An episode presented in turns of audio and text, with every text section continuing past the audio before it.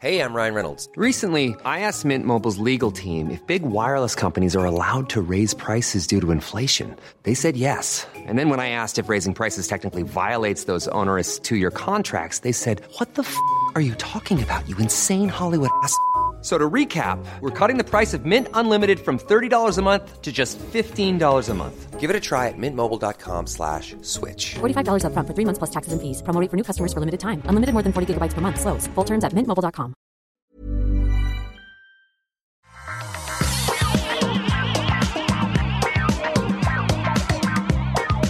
Salut à toutes, salut à tous, bienvenue dans le Rendez-vous Tech, le podcast où on vous parle de tech, internet et gadgets.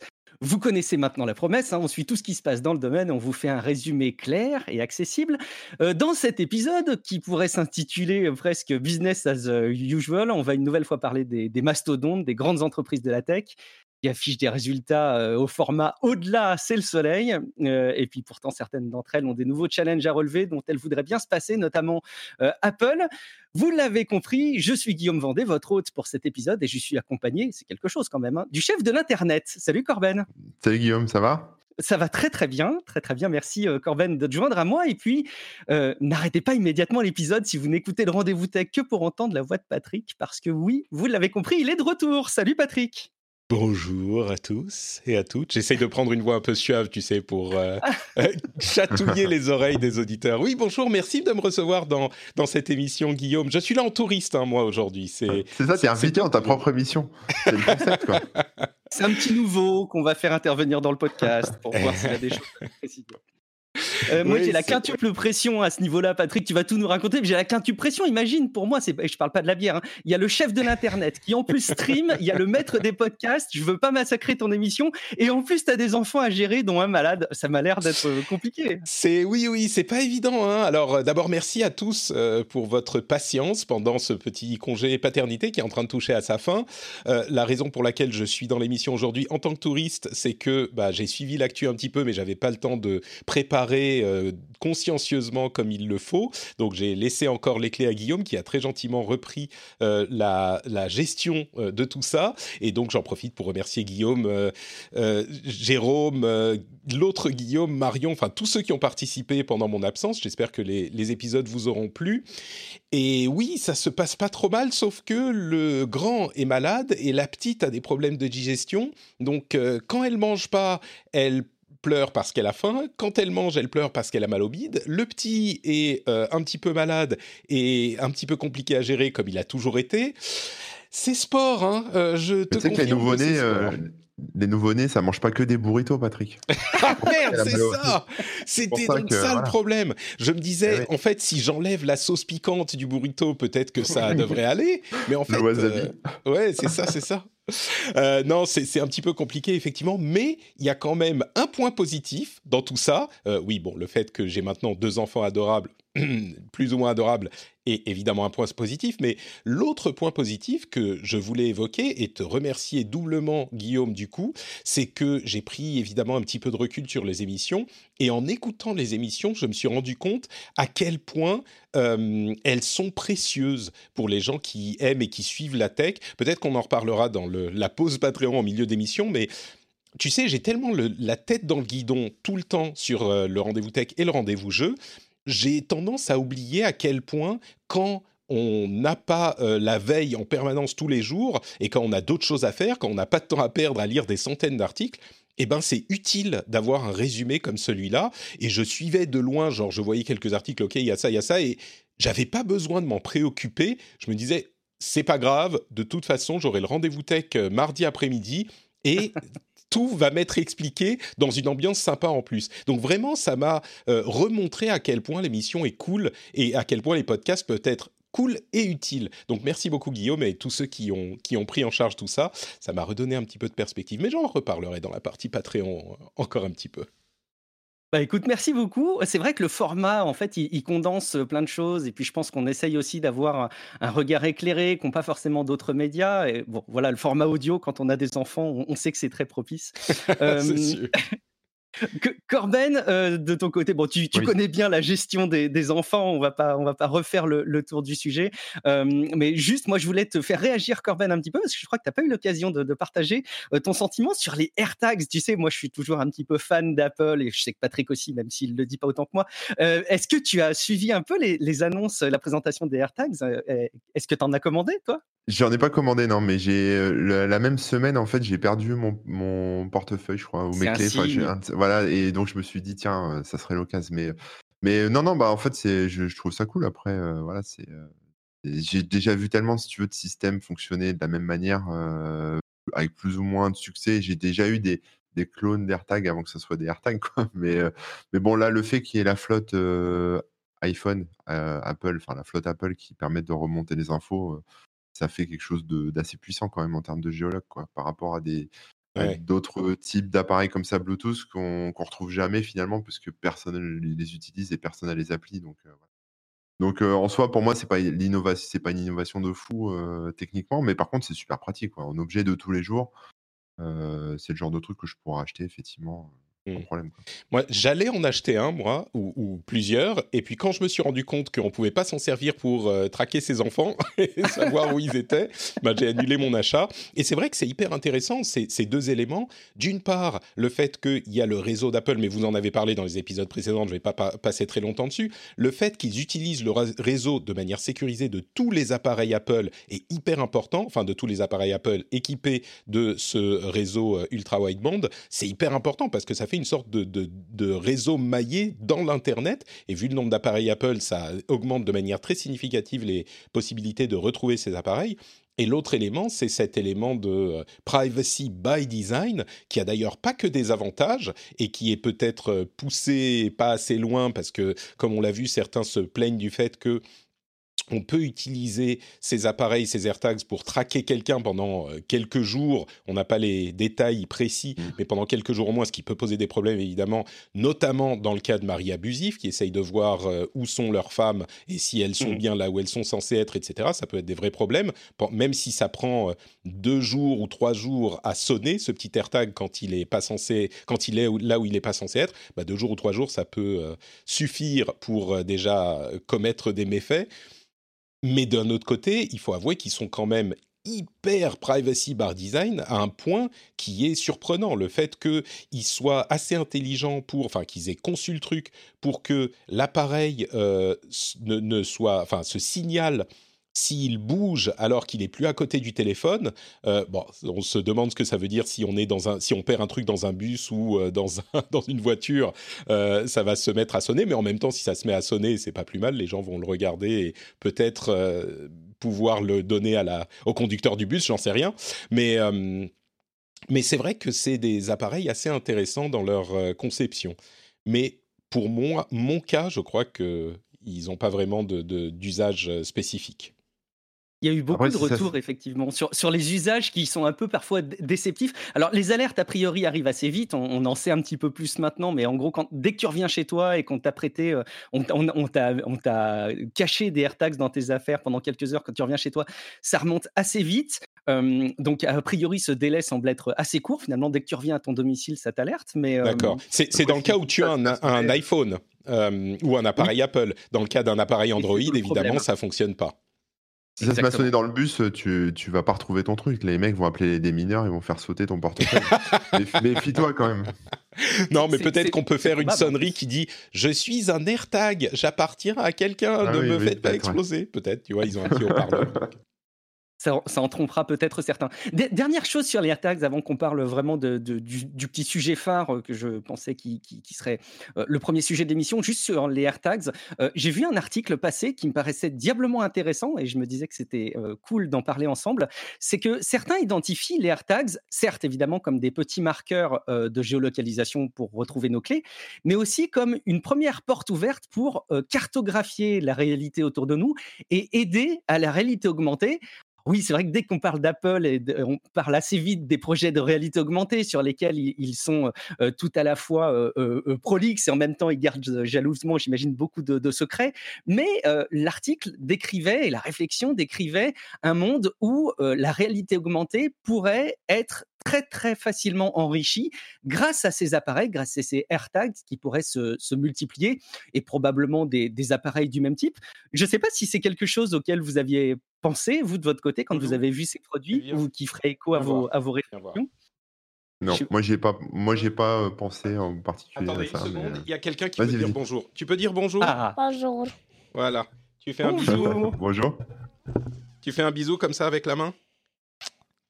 Voilà. Ok. Tu dis au revoir maintenant? Au revoir. Ok. tu peux fermer la porte, s'il te plaît, mon ange? Tu fermes la porte du bureau? Fermer la porte des toilettes. Okay. Laisse pas tranquille. à tout à l'heure. Aussi... Je suis désolé. C'est aussi épique que la, conversation Zoom euh, où on avait vu un politicien, je crois, avec son fils rentrer. C'est devenu le quotidien de tout le monde. oui, je suis désolé. Il fallait, je pense qu'il fallait que je, que je le laisse rentrer, sinon ça allait mal se passer. Mais c'est bien, comme ça, il s'est rendu compte. On, parlait, ouais, euh, Patrick, et puis j'interpellais Corben sur le, la cartographie euh, euh, pour la réalité augmentée que pouvaient représenter les AirTags. C'est une réflexion qui a commencé à pointer. Alors évidemment, c'est très futuriste, hein, c'est pas demain qu'on aurait ce type d'usage, mais c'était intéressant de voir que la réflation pouvait être portée sur une utilisation autour de la réalité augmentée pour les AirTags.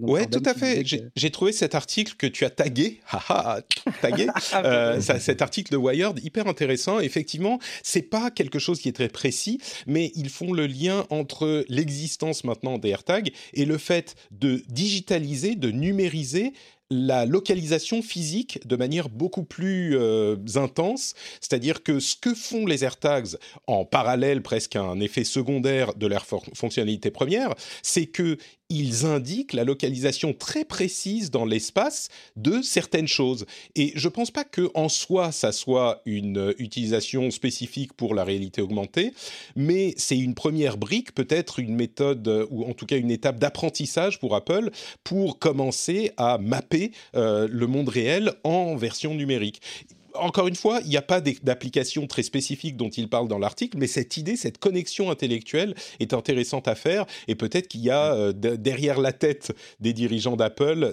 euh, ce plan à, ou comment dire, ce, jeu d'échecs à 60 coups à l'avance pour dire, bah, comme on a pris cette avance et on a cet avantage parce qu'on a commencé à travailler sur ces trucs-là, bah, on sera plus en avance sur euh, l'étape suivante quand il s'agira de développer la réalité augmentée de manière plus poussée.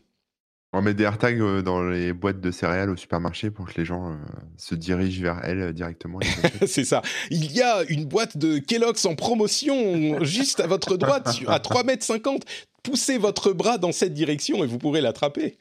Les possibilités sont infinies convaincu qu'il y a plein de publicitaires qui peuvent s'emparer de ce genre de choses. Bon, il faut que ce soit un peu moins cher que 35 euros, je pense.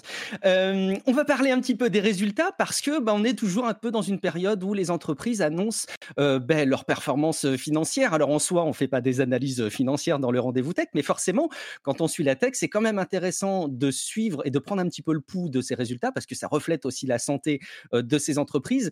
Et le moins qu'on puisse dire, c'est que les résultats sont extraordinaires pour principalement les, GAFAM.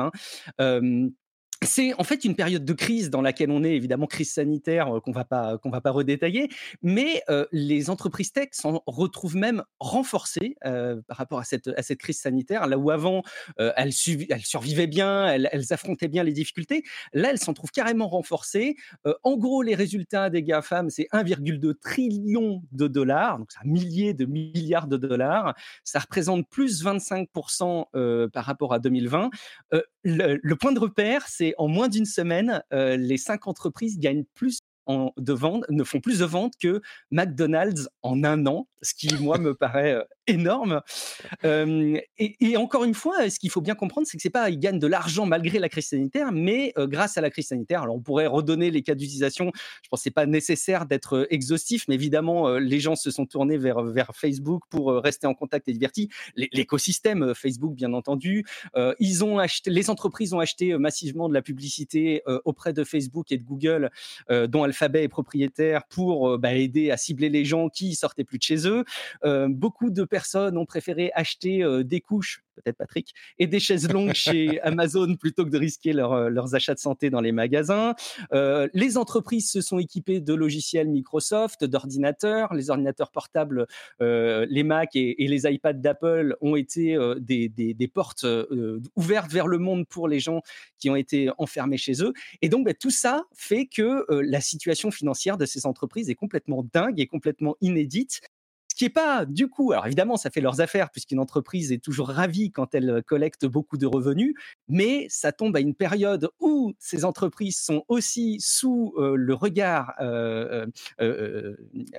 j'allais dire malveillant, mais c'est quand même pas ce point-là, mais en tout cas interrogatif des régulateurs, notamment aux États-Unis. Et on peut dire aussi que ça, creuse fondamentalement les, les, inégalités une porte ouverte pour être détesté et donc attirer le regard des régulateurs. Je sais pas, ça, ça t'inspire quelque chose, toi, Patrick, des résultats aussi stratosphériques pour ces entreprises? Bah oui, on en a déjà parlé à plusieurs reprises et c'est la continuation de cette tendance dont on pensait qu'elle pourrait peut-être se calmer au bout de quelques mois ou d'un an. Clairement, c'est pas le cas. Euh, ce qui est important de noter, c'est que beaucoup de gens parlent de la pénurie euh, de composants et on peut avoir l'impression que ça c'est dû en tout cas que ça provoque une baisse de l'offre en fait et beaucoup de gens se disent ah bah il n'y a pas assez d'ordinateurs offerts, euh, il n'y a pas assez d'ordinateurs produits euh, pour euh, ce dont ce que les gens demandent, et donc ça veut dire qu'en fait ils en ont produit moins. En fait c'est pas du tout le cas. Je pense que la plupart des gens l'ont compris, mais ce qui s'est passé c'est que l'offre, enfin la demande a énormément augmenté, mais l'offre a augmenté aussi de manière significative, et c'est juste qu'on a tiré les capacités de production à fond. Donc en fait ils fabriquent plus, ils font plus sans, sans même parler des questions les résultats financiers des sociétés qui ont des bénéfices dus à des biens ou des services numériques, hein, qui sont évidemment mmh extensibles euh, sans limite, même les fabricants fabriquent plus. On l'a vu notamment avec le cas anecdotique peut-être de Sony, qui a vendu plus de PlayStation 5 qu'il n'avait vendu de PlayStation 4 sur la période équivalente euh, au moment de la sortie de la console de génération précédente ils en ont vendu plus. Et pourtant, euh, la pénurie est hyper importante dans le, enfin, pour cette euh, machine. Mais ils en ont quand même vendu plus. Donc c'est bien un problème de demande qui est très très très forte et pas d'offre. L'offre continue à être forte. Donc c'est un élément qui, je pense, est intéressant de, de noter euh, dans cette analyse. Et puis ensuite, il y a effectivement ces décisions et ces procès qui sont en cours. Alors d'une part, un procès extrêmement important aux États-Unis entre Epic Games et Apple. On le rappelle, euh, Epic Games reproche à Apple de limiter les possibilités de paiement pour les apps qui sont euh, sur son App Store. Et ils sont obligés de payer uniquement par le système d'Apple et Apple prélève 30% au passage, on s'en souvient bien il y a en France, euh, enfin en Europe, le procès entre Apple Music et Spotify. Spotify avait porté plainte contre Apple pour pratique monopolistique également. Et l'Europe semble juger. Alors c'est un, cas un tout petit peu différent parce que Apple Music est une concurrence directe à Spotify. Apple n'est pas soumis à la euh, commission de 30% évidemment. Et Spotify reproche à Apple le fait qu'ils ne peuvent pas même dire aux utilisateurs qu'il y a un autre moyen de payer que celui d'Apple, ce qu'on peut tout à fait comprendre du point de vue d'Apple. Mais s'il y a un cas de monopole, eh ben peut-être que les règles ne peuvent pas être les mêmes. Et là, la Commission européenne semble indiquer que effectivement il y a un problème dans cette situation spécifique de concurrence entre Apple Music et Spotify et que donc il va falloir adresser ce problème. Ils disent pas exactement comment, mais c'est une décision absolument monumentale pour le début de cette forteresse euh, Apple qui pourrait commencer à, enfin l'une des nombreuses forteresses qu'ils ont. Hein. Même si celle-là craque, ils seront encore en bonne position partout ailleurs. Et même sur celle-là, ça va pas non plus être la, fin du monde. Euh, mais la Commission européenne indique également qu'ils sont en train de regarder dans d'autres domaines, notamment celui du jeu vidéo, ce qui fait écho à la, euh, au mmh. procès américain entre Epic Games et, Apple. Mais si jamais cette euh, situation doit être euh, réglée par Apple, c'est-à-dire s'ils autorisent Spotify à indiquer aux utilisateurs d'autres moyens de paiement que celui d'Apple, c'est une conséquence absolument monumentale pour l'App Store, parce que évidemment, ça ne va pas se limiter à Spotify. Alors, de l'autre côté, Apple dit euh, oui, mais 99% des utilisateurs de Spotify sont euh, euh, n'utilisent pas le système de paiement. d'une certaine manière, c'est vrai, Apple fournit ce service d'application à des gens qui ne payent rien du tout. Et l'autre, de l'autre côté, les autres payent non pas 30%, mais 15%, parce qu'au bout d'un an, quand on est abonné, la commission passe de 30 à, 15% pour Apple, ce qui est vrai aussi. Mais il n'empêche, si la Commission européenne décide que Apple doit changer les choses et que les consommateurs perdent euh, du pouvoir d'achat dans l'histoire, eh ben Apple va devoir changer les choses, au moins en Europe, mais on peut imaginer que ça sera répercuté ailleurs aussi. Donc c'est un gros, gros, gros moment dans la vie euh, d'Apple, ça c'est certain. Ce qui est intéressant aussi de voir, c'est du côté européen, où il y a finalement les dossiers qui sont pris, j'allais dire, sur leur petit périmètre les uns après les autres. Donc, ils s'occupent effectivement d'Apple Music, Spotify dans un premier temps, mais ils vont par la suite parler des paiements avec Apple Pay, du jeu vidéo, de l'App Store. Ils savent qu'ils vont en parler, mais j'ai l'impression qu'ils prennent ce petit point de départ aussi pour prendre les choses par étapes, mais aussi parce que aux États-Unis, il y a quand même ce, gros morceau qui, je pense, est assez emblématique de la distribution des apps mmh. chez Apple versus Epic. Et j'ai quand même l'impression que ça peut être cet arbitrage juridique aux États-Unis qui peut donner le là, bah, à la fois pour la distribution pour Apple sur plein d'autres sujets, mais aussi bah, pour toute la distribution des applications sur les, sur les stores en ligne. Corben, est-ce que tu penses qu'aux États-Unis, là, ce qui est en train de, En fait, le procès qui a commencé hier soir, au moment où on enregistre l'émission, qui est assez intéressant à suivre parce qu'en plus, il y, a des, il y a des supports qui sont disponibles de présentation de chacune des entreprises, il y a des relais qui sont faits très régulièrement. C'est un procès qui va, à mon avis, s'avérer tout aussi intéressant sur l'aspect juridique, l'aspect tech, que ne pouvait l'être le, conflit de, Google versus Oracle. Peut-être même bien plus intéressant d'ailleurs.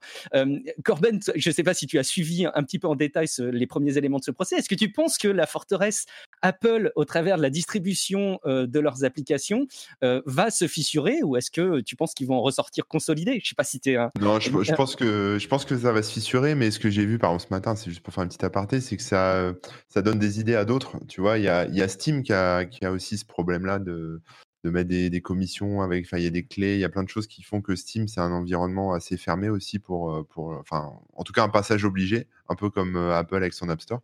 Et il y a Humble Bundle qui, justement porte plainte aussi contre Steam là-dessus, contre Valve en fait. Donc en fait, ça me rappelle ça, ce que j'ai vu ce matin, et, je pense que ça va donner des idées en fait à plein d'autres pour plein d'autres cas de, mini Apple, tu vois, où c'est verrouillé, où ils ont des écosystèmes verrouillés avec des obligations de payer 30, 15%, etc. Ça va même plus loin. En fait, ce système et ce, ce, niveau de commission est universel dans, dans toute l'industrie tech et dans l'industrie du jeu vidéo. Et, on parle beaucoup d'Apple et de Steam, évidemment. Euh, ça fonctionne exactement de la même manière du côté de Sony et de Microsoft. Du côté des consoles, parce que Microsoft vient d'annoncer qu'ils passaient leur commission sur PC pour les jeux à 12% au lieu de 30%, c'est-à-dire qu'ils suivent le modèle d'Epic Games, qui a ouvert son Epic Game Store pour faire concurrence à Steam. Par contre, Microsoft se garde les 30% sur console, même s'ils avaient visiblement considéré l'idée de passer à 12% sur console aussi.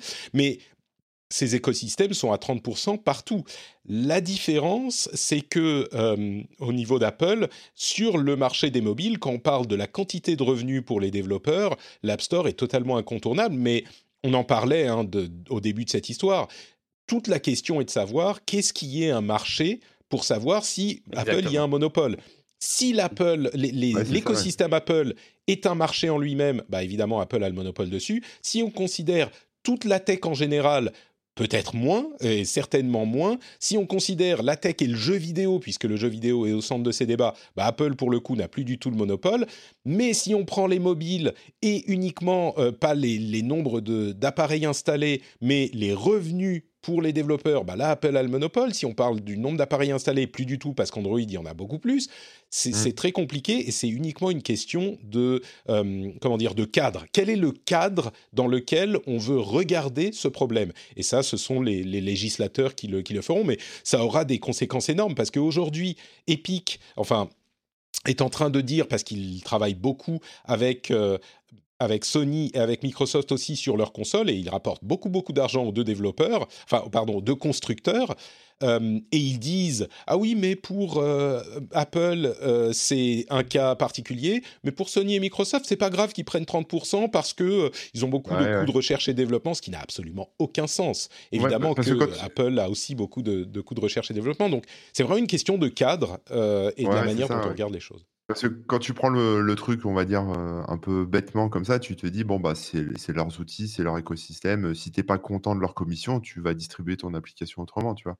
Mmh. Mais, ça mais ça marche pas comme ça. Et c'est vrai que. Et, le problème, c'est que si tu commences à faire une exception pour Apple en disant, bon, bah, Apple sont en situation de monopole, de monopole, etc., tu peux évidemment, ça fait un peu jurisprudence et tu peux l'appliquer à Microsoft, à d'autres, etc. Ça. Donc ça, ça, va foutre la merde bien au-delà d'Apple. Et, et c'est en ce sens que la décision de la Commission européenne qui vient de tomber il y a quelques jours est extrêmement importante parce qu'ils ont dit clairement, même si Apple a encore euh, trois mois pour répondre si je ne m'abuse, ils ont dit clairement, dans le cadre d'Apple Music contre Spotify, eh bien clairement les consommateurs euh, euh, souffrent de cette concurrence déloyale. C'est-à-dire que les, consommateurs, au final, doivent payer plus qu'ils ne feraient si la situation était différente. Donc, Apple est en faute. Et c'est donc une première brèche concrète, réelle, qui s'ouvre dans cette euh, chasse gardée d'Apple et qui peut, comme tu le disais, Corben, avoir des conséquences sur l'ensemble de l'écosystème Apple, mais au-delà, sur l'ensemble de ces écosystèmes. Et on pourra euh, même faire un épisode entier là-dessus, mais ça pourrait avoir des conséquences très importantes parce que certaines sociétés comme Apple ont d'autres relais de euh, revenus et de croissance. D'autres sociétés comme Sony, par exemple, euh, récupèrent la majorité de leurs revenus, je pense, par ces commissions qu'ils ont dans le store. Donc pour eux, euh, c'est beaucoup plus problématique. Ils doivent baisser la, commission de, de, 30 à ce que c'est 10-12%. si ça va jusque-là, ça serait très problématique. On n'y est pas encore. Mm. D'ailleurs, je vous invite, hein, si le sujet euh, vous intéresse et que vous voulez l'approfondir, euh, il y a le Washington Post qui fait euh, un très bon relais, presque au fur et à mesure, heure par heure, de ce qui se passe dans ce, dans ce procès. C'est assez intéressant à suivre, mais surtout, ils mettent à disposition des documents dont les présentations des deux parties prenantes, les présentations d'ouverture d'Apple et d'Epic, qui sont très accessibles. C'est pas du tout du charabia juridique. c'est évidemment de la communication. on est au niveau d'une keynote c'est très intéressant même de voir dans l'esthétique des slides, de voir qu'il y a vraiment deux parties pris. Il y a Apple et Epic qui ont évidemment euh, leur manière de communiquer qui est très différente et qui jouent au jeu bah, des arguments. C'est bien normal, c'est ce qui va se passer durant tout le procès, euh, des arguments euh, qui vont dans le sens de leur, de leur position. Et ce qui est assez déroutant, c'est que finalement, quand on suit les deux présentations, on peut se reconnaître dans chacune des présentations. On peut avoir mmh. véritablement euh, un sentiment de, trouver qu'il y a une injustice pour, pour Epic et en même temps beaucoup de légitimité pour Apple, euh, tout au travers des slides. Et c'est effectivement toute la difficulté de ce procès. Et c'est pour ça que l'enjeu de départ, c'est de définir le périmètre dans lequel s'inscrit ce conflit pour qu'on puisse trouver quelque chose qui soit un, arbitrage qui convienne à tout le monde. on est content de pas être juge. Comment, pardon? C'est pour ça qu'on est content de ne pas être juge. Exactement, exactement. Parce que tant pour Apple Music et Spotify, on peut avoir un avis assez rapide, je trouve, tous autant qu'on est, de dire bah il y a quand même quelque chose d'un peu euh, abusif euh, et qui va pas à, l'encontre de, l'ouverture de la concurrence. Euh, et en même temps, sur tout le reste, ça me paraît très compliqué. Mmh. Euh, dans le cadre de ce procès, il y a aussi des choses qui sont. Euh, il, y a, un peu dans la, dans la cour d'école, il y a les deux élèves qui se font euh, disputer par le, par, le, par le surveillant ou par le maître, et qui et il y a les autres copains autour qui sont pointés du doigt parce qu'ils ont assisté au truc, etc., qui, qui se prennent les, les, remarques aussi par rebond. donc, bon, tu parlais, il y, a, il y a Microsoft notamment. effectivement, il y a des documents qui montrent que Microsoft avait des stratégies par rapport à Xbox de réduire les, la, la, la, taxe, le prélèvement de, transport de 30% à 12% la commission, merci.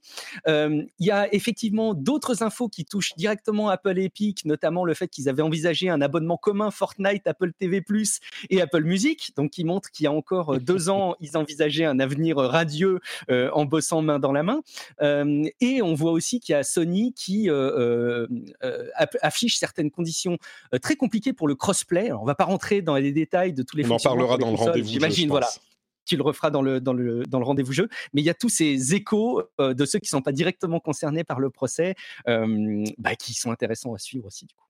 Tout à fait. Nul doute qu'on reparlera de ce sujet dans de futurs épisodes. Mmh. Patrick, est-ce que tu voulais faire un petit clin d'œil pour tes soutiens sur Patreon? Oui, bah écoute, c'est vrai que j'ai, j'ai, bon, comment dire, j'ai des couches à acheter, j'ai des biberons à acheter, et la manière dont vous pouvez m'aider. Non, au-delà de ça, en fait, vous savez que euh, ce genre d'émission à produire, à réaliser, c'est évidemment beaucoup de travail, beaucoup de temps, et euh, ce qui prend beaucoup de travail et beaucoup de temps mérite, je pense, j'espère, si vous appréciez ce travail et ce temps passé, une euh, rétribution financière souvent. Alors, on est dans une situation qui est extrêmement précieuse dans le rendez-vous tech dans ces podcasts, c'est que on, ne, on, peut proposer les émissions sans obliger les gens à payer. Ça, c'est une euh, chance, je pense, mais ça veut pas dire que euh, si enfin, ça veut dire quand même que si personne ne paye, c'est un petit problème. Et du coup, euh, j'ai un système qui s'appelle Patreon, que vous connaissez sans doute parce que j'en parle régulièrement, qui permet aux auditeurs de soutenir l'émission. Et vous connaissez le système, donc je ne vais pas repasser euh, dans tous les détails, mais ce que j'aimerais euh, comme je le disais en début d'émission, c'est que je pense sincèrement, sincèrement, que cette émission vous rend service. Si vous l'écoutez régulièrement, plusieurs fois par mois, je pense que cette émission vous rend service et vous permet de gagner du temps. C'est-à-dire que nous, on passe énormément de temps, des heures et des heures chaque semaine, à tout lire, à tout écouter, à tout comprendre, à réfléchir aux problématiques. Parfois, elles sont très compliquées et on peut avoir une idée en, première lecture et puis se rendre compte ensuite que les choses sont plus difficiles à cerner que ça.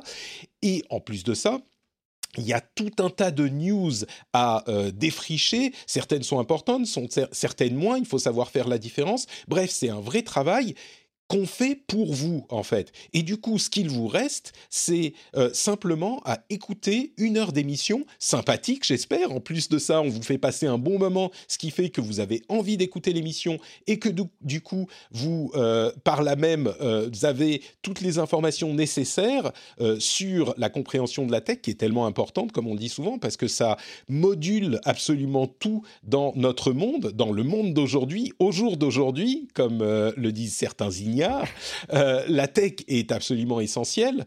Euh, et du coup, le travail qu'on fait dans cette émission, j'espère, est un travail qui a une valeur pour vous.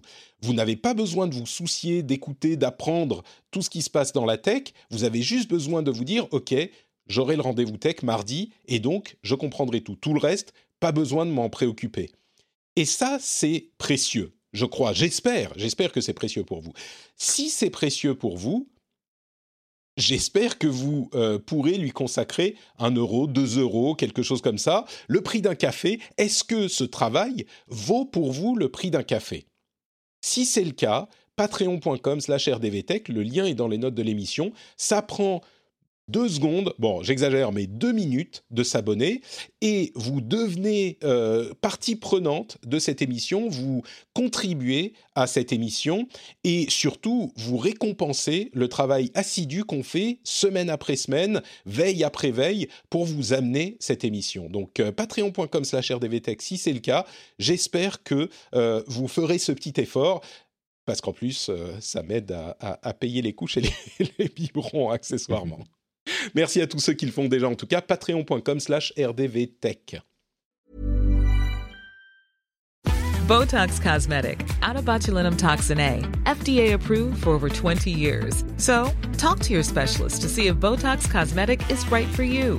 For full prescribing information, including boxed warning, visit BotoxCosmetic.com or call 877-351-0300. Remember to ask for Botox Cosmetic by name. To see for yourself and learn more, visit BotoxCosmetic.com. That's BotoxCosmetic.com. Euh, on va passer ensemble aux news et rumeurs. Euh, juste avant de dérouler notre conducteur euh, ensemble, j'aimerais bien vous entendre aussi.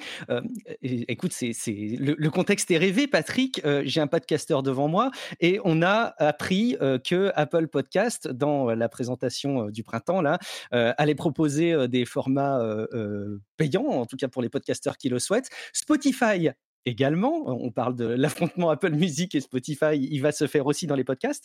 Euh, est-ce que tu as un regard là-dessus sur la proposition de valeur qui est faite par Apple et Spotify pour les podcasteurs, justement?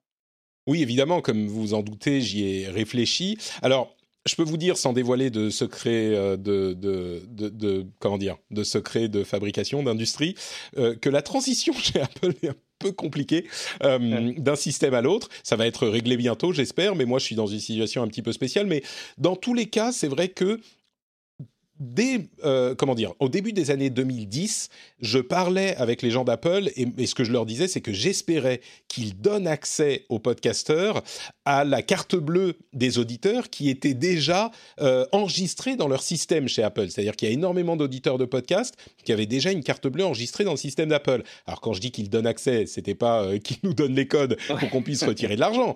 C'était qu'ils permettent, qu'ils donnent la possibilité aux auditeurs de s'abonner justement exactement comme ils le font maintenant, presque dix ans après euh, cet espoir qui avait été exprimé. Et que Ils ont attendu que tu fasses deux enfants pour répondre. C'est ça, voilà, exactement.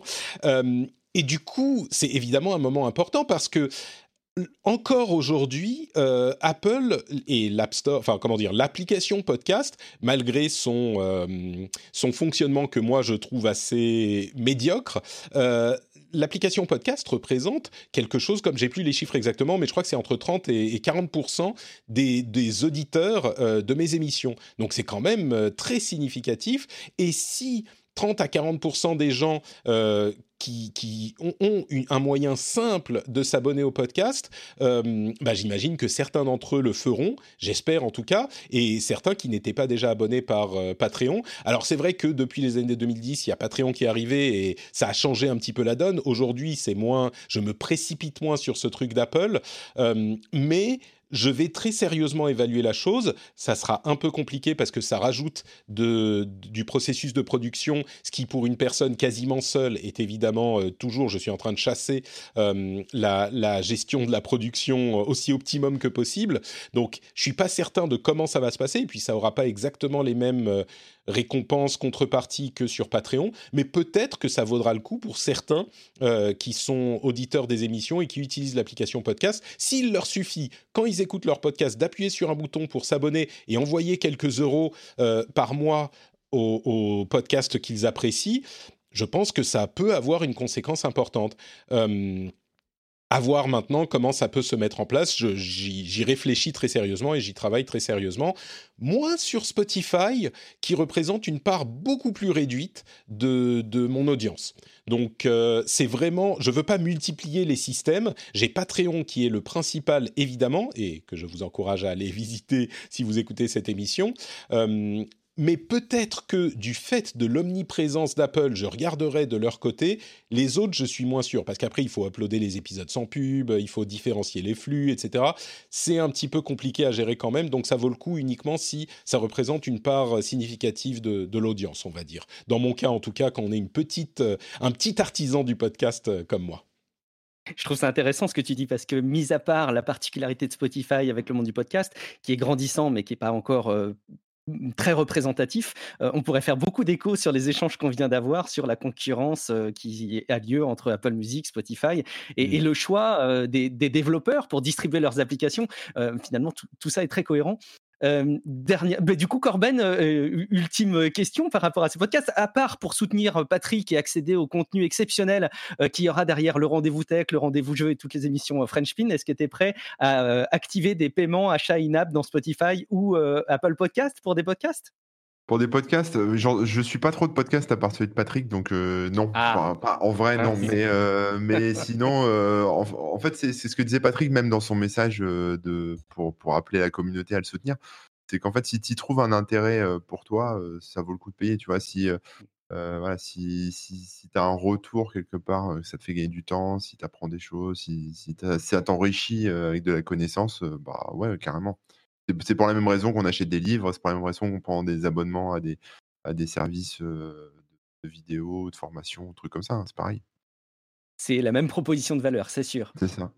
On va continuer un petit peu avec notre panorama des entreprises de la tech qui euh, s'en mettent plein les poches. Alors Google, euh, c'est un des rares qui lui avait un petit peu baissé au plus fort de la pandémie en 2020, bon seulement de 2%, hein, rassurez-vous.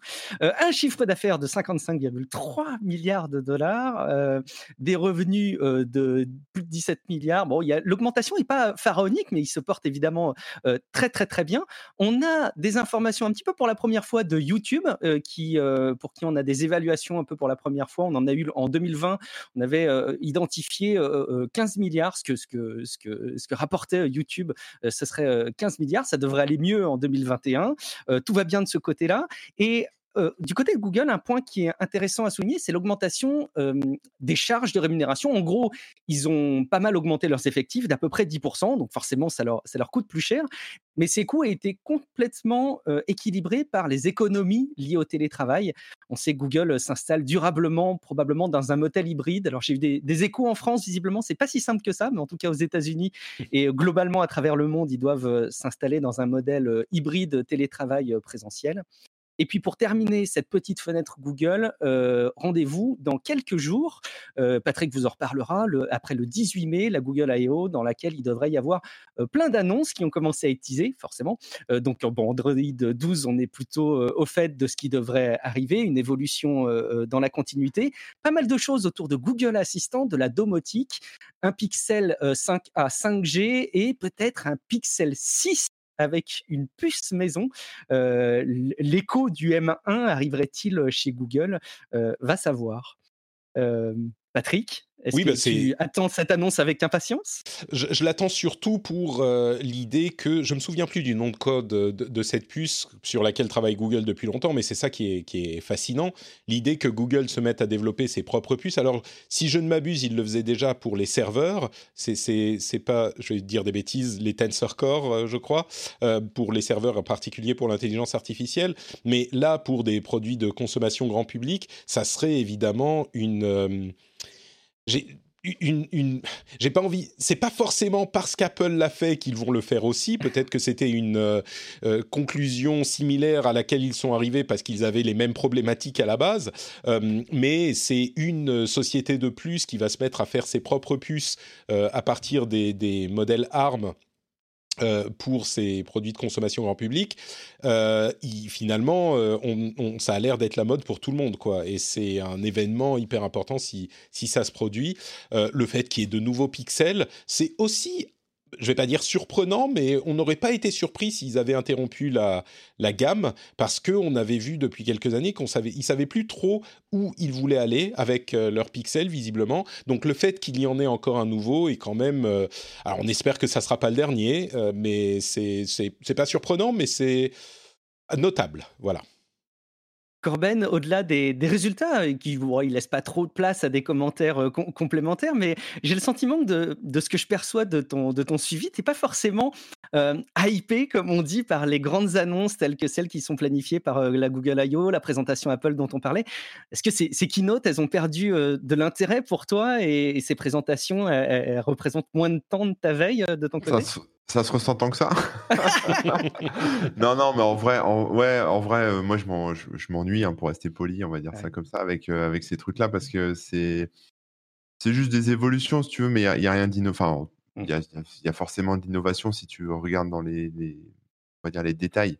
Mais, euh, mais globalement, ça change pas la vie, quoi. Tu, parles, tu parles du nouveau Pixel OK, les 5G, c'est cool, merci, au revoir, tu vois? Enfin, mmh. il y a pas, ça ça va pas révolutionner, alors la 5G, ça peut révolutionner des choses, mais si tu veux, c'est l'évolution naturelle, des technologies. Il y a pas de pas vraiment d'innovation, je trouve, donc je m'ennuie un peu moi, perso. j'irais même plus loin. Moi, je dirais que dans le cadre dans le cas de Google spécifiquement, ils ont tellement, passé en retrait, toutes leurs innovations pas de leurs innovations, mais leurs présentations sur les pixels, il y a eu des choses intéressantes de temps en temps, mais même ça, c'est pas aussi, on va dire, euh, enjolivé que peuvent l'être des présentations d'autres sociétés comme Samsung ou Apple. Et puis en plus de ça, Android est vraiment euh, devenu une machine qui roule et il ne présente presque plus les nouvelles versions d'Android avec des nouvelles fonctionnalités. Ils sont, on a l'impression qu'ils se sont dit, euh, c'est bon, ça tourne, pas la peine de s'emmerder. Et donc, c'est forcément moins excitant que les présentations d'Apple, qui, dans lesquelles ils mettent plus les formes en plus.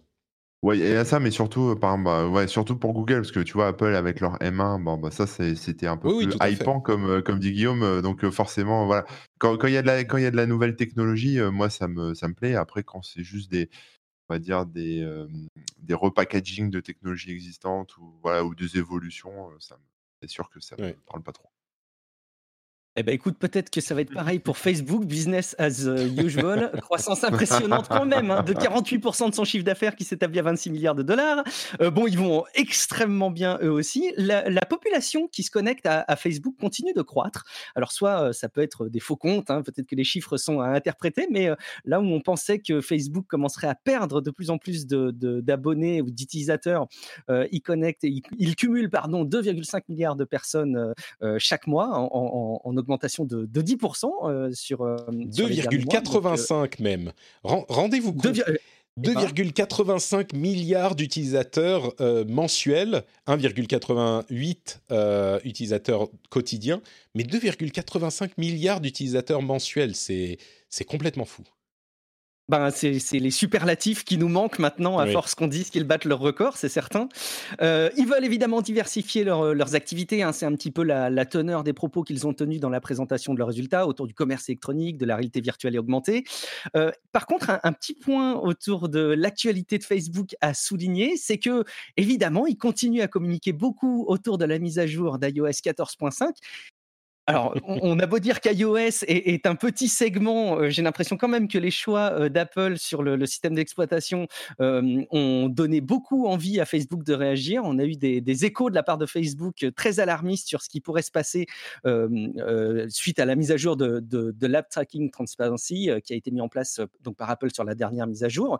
Et en fait, ce qui est assez dingue, c'est que ils, tiennent des discours qui sont parfois assez contradictoires. la communication de Facebook est jamais très évidente à suivre, mais en tout cas, avant la mise à jour et dans les jours qui suivent la mise à jour, on peut s'attendre à une catastrophe en termes de fonctionnement publicitaire, notamment pour euh, les petites entreprises euh, qui utilisent Facebook pour faire de, la publicité. Euh, et ensuite, ils nous disent que bon, finalement, ils vont pouvoir y arriver, ils vont trouver d'autres techniques pour gérer les ciblages publicitaires sans, aucun problème. on peut d'ailleurs citer au passage une étude qui dit que 75% des Européens veulent conserver la publicité ciblée sur Internet pour éviter de payer des services. Les gens n'ont pas forcément envie de payer des services pour tout et n'importe quoi, et peut-être pas pour Facebook. Me rappelle qu'on avait déjà eu cette discussion il y a de ça des années, euh, Patrick, sur euh, qu'est-ce qui se passerait si Facebook devenait payant. Euh, et le petit clin d'œil, justement, c'est que il commence à changer la manière dont il communique auprès des utilisateurs Facebook en disant aidez-nous à maintenir Facebook gratuit. Euh, auparavant, c'était euh, euh, aidez-nous en gros hein, à, contrer cette mise en œuvre de d'iOS qui va gêner le fonctionnement des entreprises et qui va les pénaliser sur le plan de la publicité. Mais maintenant, ils sont encore plus alarmistes. Ils disent aidez-nous à maintenir Facebook gratuit. Ils affichaient jusqu'en 2019 sur la page d'inscription que c'était gratuit et que ça le resterait pour toujours.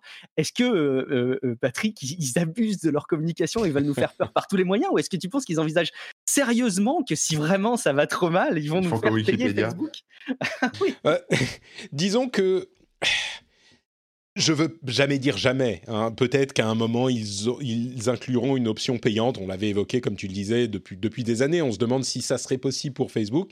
Euh, là, je crois que c'est clairement un, un, artefact de communication. On l'a beaucoup vu circuler, euh, cette, euh, ce message, sur Twitter notamment.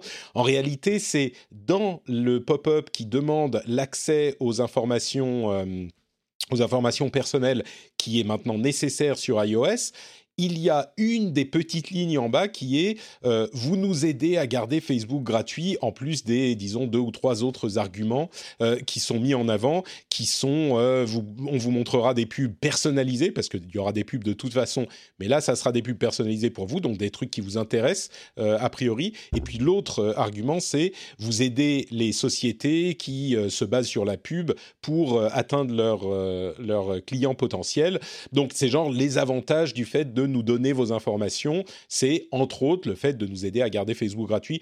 Je crois que c'est pas un abus de langage, mais enfin un abus de communication. Il y a, euh, Oui. Ouais.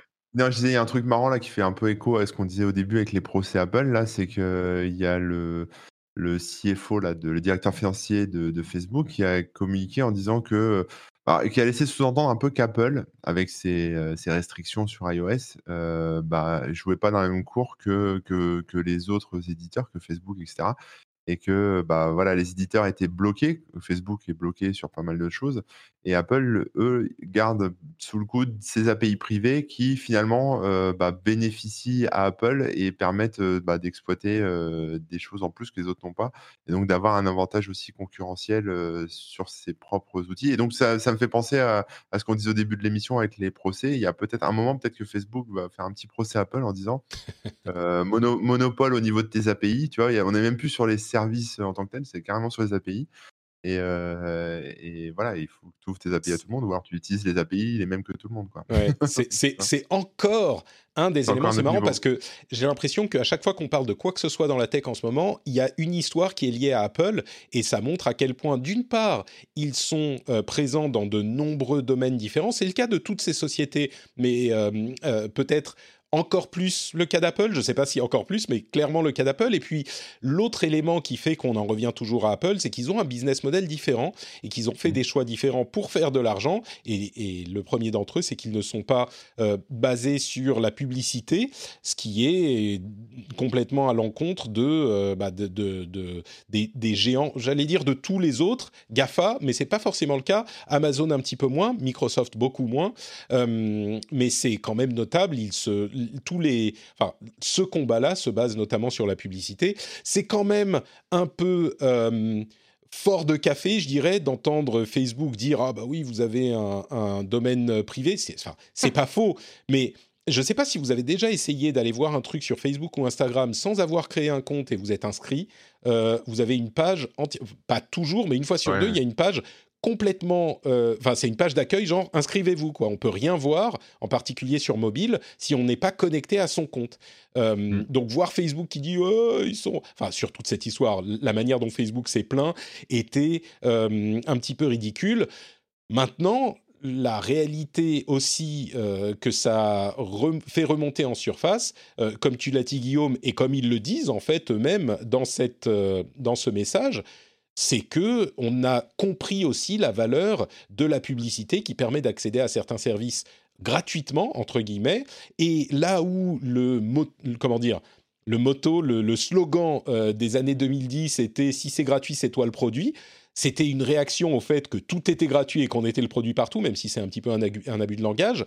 Aujourd'hui, que les choses se recentrent un petit peu euh, grâce au business model d'Apple et à l'action d'Apple, eh ben, peut-être qu'en les recentrant, on se rend compte que oui, c'est vrai que euh, si c'est gratuit, c'est nous le produit, ok, très bien, mais il n'empêche que l'autre extrême, rien n'est gratuit, euh, n'est pas forcément préférable non plus. C'est un équilibre qu'il faut trouver, pas forcément aller de 100% d'un côté ou 100% de l'autre. Parce que si rien n'est gratuit, si rien n'est accessible grâce à la publicité, ce qui n'arrivera pas, mais c'est un exercice intellectuel intéressant à faire, si rien n'est accessible grâce à la publicité, bah, la situation sera, comme on, on en a parlé à plusieurs reprises, euh, dommageable aussi, en particulier pour ceux qui ne peuvent pas payer pour tout. quoi.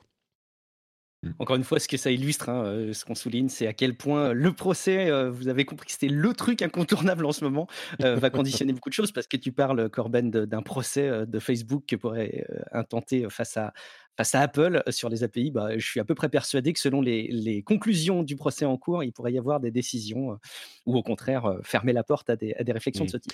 Moi, je crois que Facebook va pas se risquer à ce genre de choses parce qu'ils sont déjà dans des situations suffisamment précaires dans beaucoup de domaines. Là, on met les feux des projecteurs sur Apple je crois que s'il y a une société qui est un petit peu plus euh, euh, mal considérée, c'est peut-être Facebook. Donc, euh. Pour reprendre l'image de tout à l'heure, c'est la teigne de la cour d'école qui embête tout le monde et qui se plaint d'être harcelé. Quoi. Bon, c'est pas très crédible.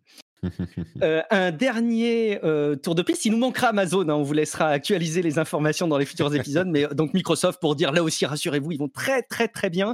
notamment j'ai eu peur. Hein. J'ai eu peur pendant un moment. Avec, avec Azure qui, qui, leur donne évidemment des ailes en progression de 25%, Office, LinkedIn, la partie bureautique professionnelle qui est très à l'aise, et surtout, mais là aussi tu en reparleras probablement dans le rendez-vous jeu, 5 milliards et plus 50% pour la partie Xbox. Waouh, énorme. mais il y a d'autres infos incontournables à souligner dans cet épisode autour de Microsoft, à commencer par le fait que Microsoft réfléchit à changer la police utilisée par défaut dans Office. Et oui, Calibri va vivre peut-être ses derniers jours, ces dernières semaines, ces dernières années en tout cas, et va avoir une police de substitution. Juste ce qui est intéressant, c'est que là aussi, ça reflète la philosophie de Microsoft. Ils ont commencé à, montrer les futures polices qui sont envisagées. Donc ça aussi, il y a une petite démarche d'ouverture qui est sympa, un petit clin d'œil. Et puis Patrick, j'ai vu que tu avais tweeté sur le sujet. Je sais que c'est la minute people qu'il faut absolument qu'on relaie dans cet épisode. Euh, tenez-vous bien, Bill Gates et Melinda Gates euh, disent qu'ils euh, bah, vont divorcer tout simplement et qu'ils vont mettre fin à leur mariage. Petite larmichette, Patrick? Ouais, alors d'abord, je voudrais dire à tous les fans de police de caractère que, comme moi, euh, c'est un événement et un événement important. Et je, je, je, pense que on ne prête pas assez attention à ce que ce qu'expriment les polices de caractère. Personnellement, je crois que c'est Bierstadt que je préfère dans les cinq polices euh, ah. préférées. Très très. Allez voter dans les hein, commentaires de l'épisode euh, sur timesteam.fr. Mais, mais, tu sais, c'est marrant cette histoire de divorce de Bill et Melinda Gates. Moi, je suis pas du tout, du tout people. Et euh, quand je vois passer des tweets, euh, euh, machin et machine ont divorcé, truc et bidule sont en couple, ou même, je vais avouer, même les, les annonces de décès de personnalités publiques, c'est très très rare que ça m'affecte. Et là, mm. je ne sais pas pourquoi, l'annonce du, du, du, divorce de Bill et Melinda Gates, c'était un petit peu. Bon, je vais pas vous dire que euh, j'ai versé une larme, hein, quand même pas. Avez peut-être oh, d'autres sources de préoccupation. C'est ça. j'ai un petit peu, euh, comme vous l'avez entendu, il y, a le petit qui est euh, qui, qui, court partout. mais je me disais, ah merde et, je je sais pas très bien pourquoi. Peut-être parce que la fondation Bill et Melinda Gates a fait tellement de, travail important. Peut-être parce que Bill Gates a tellement œuvré à euh, nous insérer de la 5G dans, les bras avec les faux vaccins, euh, ce genre de choses. Non, ah non. Plus, plus sérieusement, parce qu'il a tellement. Enfin, vraiment, il faut Bill Gates est passé d'un mania de la tech euh, à un, érudit qui essaye de résoudre les problèmes du monde de manière les plus concrètes et les plus efficaces. Il y a des choses hyper intéressantes qu'il fait dans différents domaines. C'est une personne évidemment extrêmement intelligente. Et je ne sais pas pourquoi, du coup, le fait qu'ils annoncent leur divorce, je me dis, oh merde, le pauvre Bill Gates, euh, ça doit être dur pour lui quand même. Alors, euh, bon, on va pas plaindre Bill Gates, hein, mais, mais je veux dire, ah, c'est couillon quand même. Il, ça aurait été bien qu'il soit heureux en amour, tu vois. Euh, je sais pas, ça m'a un peu affecté. J'arrive pas à comprendre vraiment pourquoi, mais, mais ça m'a plus. Enfin, vraiment un tout petit peu. Hein. C'était plus le parallèle entre le fait que les euh, les, les, sections euh, people euh, généralement m'intéressent pas du tout. Et là ça m'a fait oh ça m'a fait mais moi je, je, pense peut-être savoir pourquoi. Parce que ah. Bill Gates c'est quand même on va dire pour nous les, les geeks c'est un peu l'incarnation du geek geek au sens on va dire un peu péjoratif du terme même s'il a fait fortune évidemment. Mais je veux dire il est tu te dis, un mec comme ça, tu le croises au lycée, il s'intéresse qu'aux ordi, il trouvera jamais de meuf, et voilà. Et là, il trouve Melinda, ils font 27 ans ensemble, et, et quelque part, tu dis c'est inespéré pour un mec comme lui, comme nous en fait. Tu vois, tu vois un peu ce que je veux dire pour, pour, tous les geeks à lunettes, euh, euh, voilà, qui, qui, n'ont pas leur chance parce qu'ils passent leur vie dans les ordinateurs. Et là, et là, tu dis lui, il avait, il avait, il avait 27 ans de, bonheur et là, ça se termine en échec. C'est un peu, c'est un peu un échec pour tout le monde en fait. Pour nous. Oh, c'est déjà pas mal, 27 ans de bonheur. Ouais, c'est pas mal, c'est pas, mal, mais je sais pas si ça peut être considéré comme un échec effectivement. C'est pas euh, mal, mais on aimerait tellement que ça, ça, ait duré jusqu'au bout, tu vois. et Finalement, non, ça tient pas. Donc voilà, moi c'est pour ça. Peut-être, peut-être, oui. Et puis, peut-être qu'il vaut mieux qu'ils s'arrêtent maintenant, tu vois, et qu'ils se quittent bons amis plutôt que les choses ne dégénèrent. Et, et d'une certaine manière, ce que tu dis aussi, c'est très vrai. Il y a, on, en revient systématiquement à cette histoire, mais il y a vraiment une, euh, une, mystique euh, qui s'est développée entre Bill Gates et Steve Jobs, qui sont les deux héros de l'ère geek, euh, qui sont évidemment très différents. C'est un petit peu Son Goku et Vegeta, tu vois, c'est les deux qui étaient rivaux et qui finalement se sont retrouvés dans une interview mémorable quelques années avant la mort de Steve Jobs et qui ont qui ont fait notre histoire en fait et qui reflétaient notre histoire. Donc peut-être que c'est parce que ça fait beaucoup plus partie de ma vie que euh, les stars de Hollywood que ça m'affecte euh, bon, un tout petit peu hein, euh, aussi. Il y a ah peut-être un peu de ça. Mm. après, ça se fait sans douleur, ça se fait sans, ça a l'air de se faire sans violence. On sait pas, hein, mais sais pas, mais bon, ça a l'air d'être. Moi, je pense que ça doit faire un moment. Bill Gates, faut se le coltiner quand même. Hein. le mec, euh, euh, c'est un nerd plus plus. Euh, enfin, tu vois, il, est, il doit pas être simple à vivre. Hein, donc, je comprends. Est-ce que vous avez vu le documentaire sur Bill Gates sur Netflix? C'est vrai que ça n'a pas l'air d'être quelqu'un d'hyper fun au quotidien, très intéressant.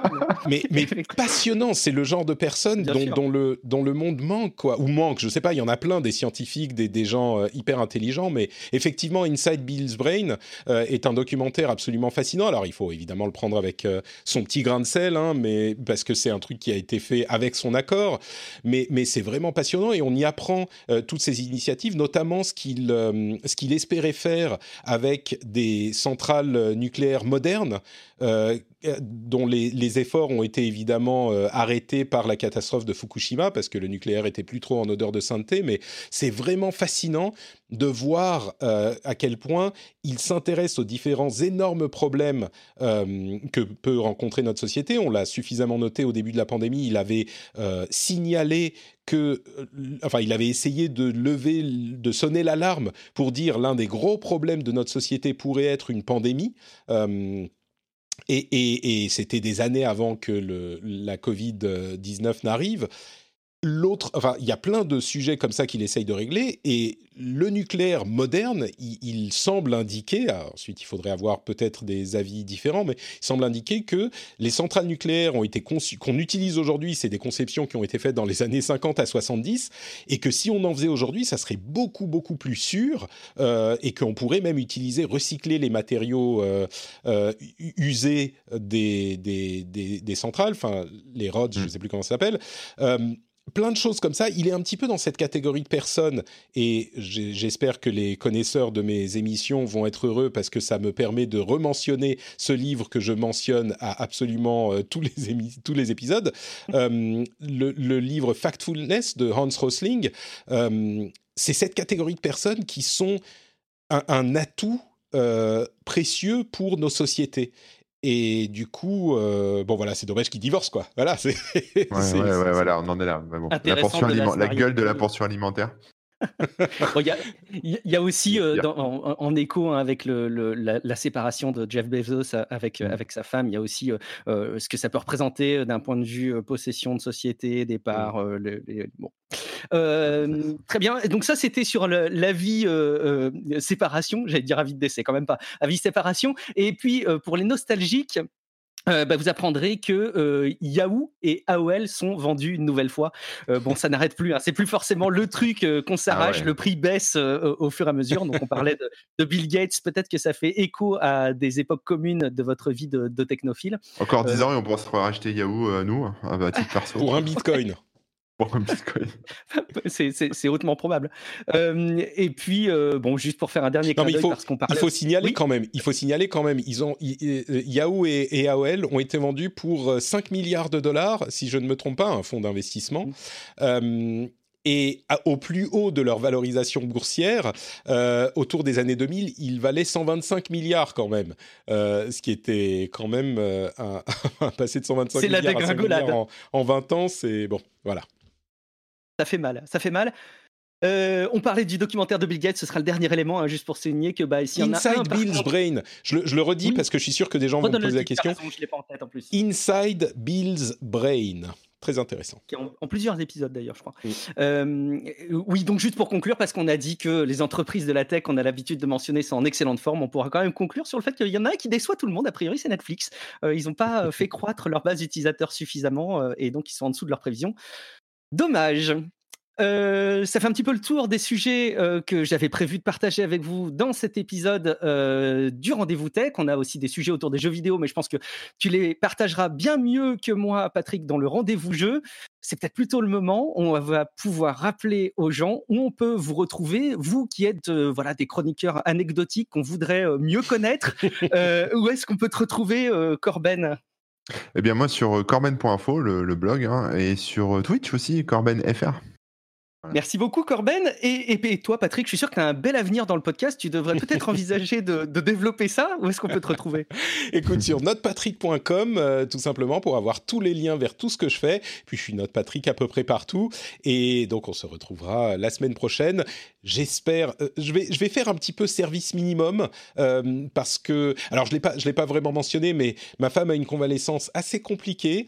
et on a une petite qui est qui a des gros problèmes de digestion.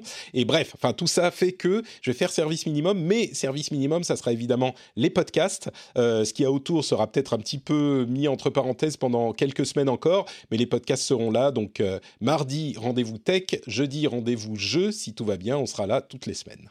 J'imagine les commentaires. On en avait marre de Guillaume, il était temps que tu reviennes. En plus, ils font que parler d'Apple quand ils font des émissions, ça va pas du tout. Merci beaucoup, Patrick, de m'avoir laissé euh, animer euh, ton émission. Je te rends les clés. J'espère que le studio est propre. Vous me retrouvez sur guillaumevendée.fr pour retrouver euh, les différentes prises de parole que j'ai moi aussi en podcast.